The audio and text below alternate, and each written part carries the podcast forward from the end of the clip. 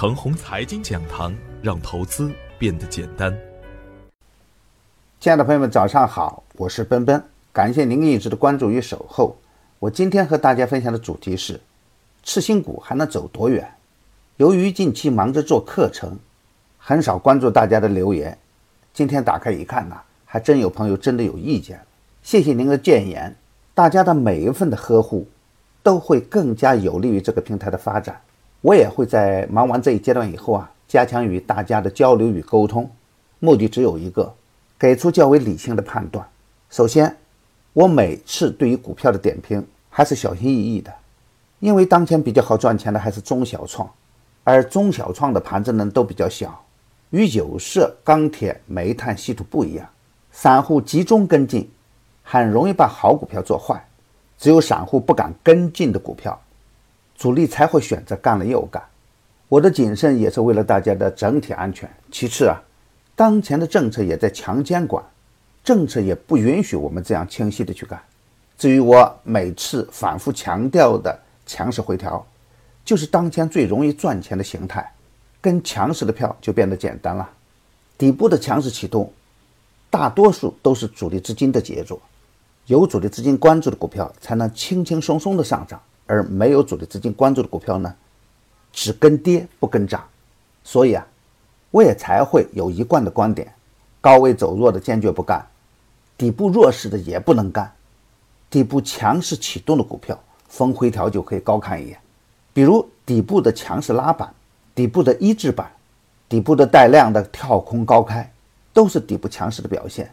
底部强势回调以后再启动，就是很好的建仓点。比如当前冷门的板块猪肉板块，强势启动以后，我马上就提醒大家关注它的龙头股回调上车的机会。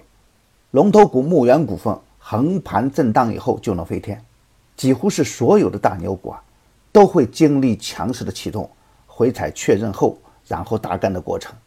底部强势启动后回调确认后的买点是效率最高的买点。关键的问题是我们有没有眼光、技术、信心。把牛股和妖股做的高点，比如方大碳素，我在六月二号的早盘送出，有多少朋友能够真正的识别它的好处呢？市北高新、西藏天路都是按底部强势启动回踩的方式送出的。再比如近期推出的深康佳 A、托尔斯都是强势回踩的杰作。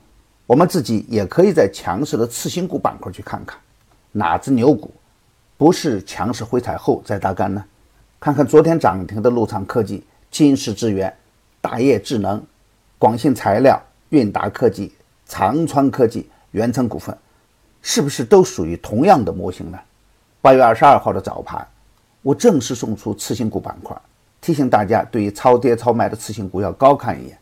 其后的每天的早盘都没有离开这个板块的点评。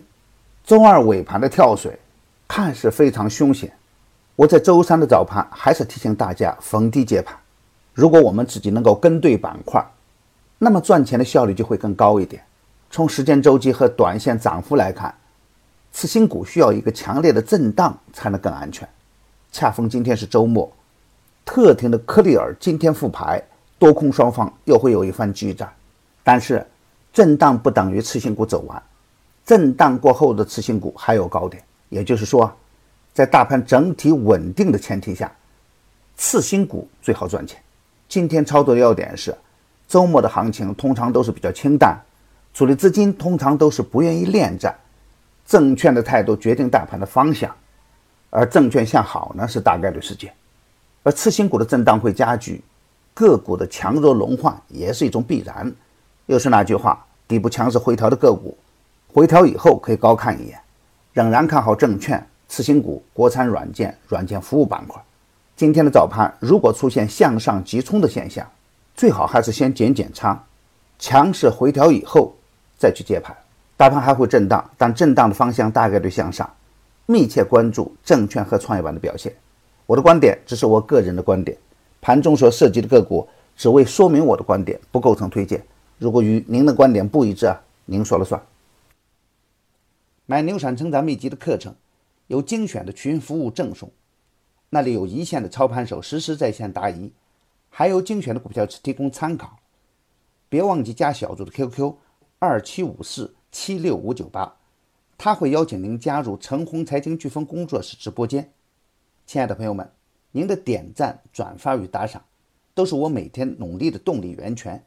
也愿我的努力能为您提供可靠的信息资源。明天我还会在陈红财经讲堂与您继续分享财富盛宴。